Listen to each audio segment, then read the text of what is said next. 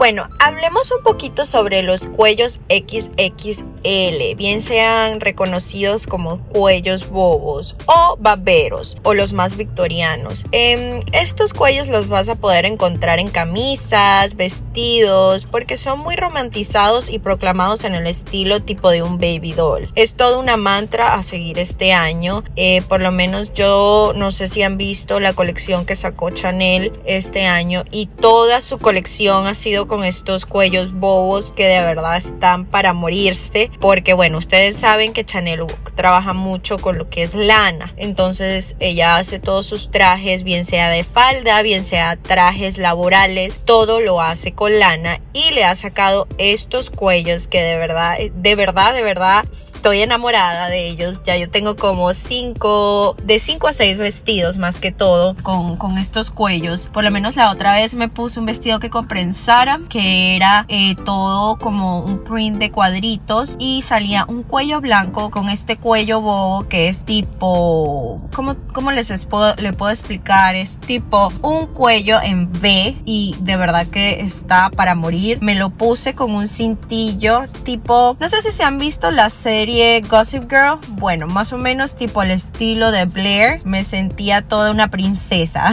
Creo que eso es lo que te hace sentir eh, este cuello ya cuando lo llevas puesto y lo puedes usar para reuniones, para entrevistas, para un almuerzo, así sea, te pones un vestido negro con este cuello saliendo en blanco tipo Chanel y te pones unos aretes de oro, color oro y unas zapatillas y de verdad que está súper, súper mega bien vestida para un date night y bueno, eh, de verdad les, les digo que es uno de mis favoritos para este otoño.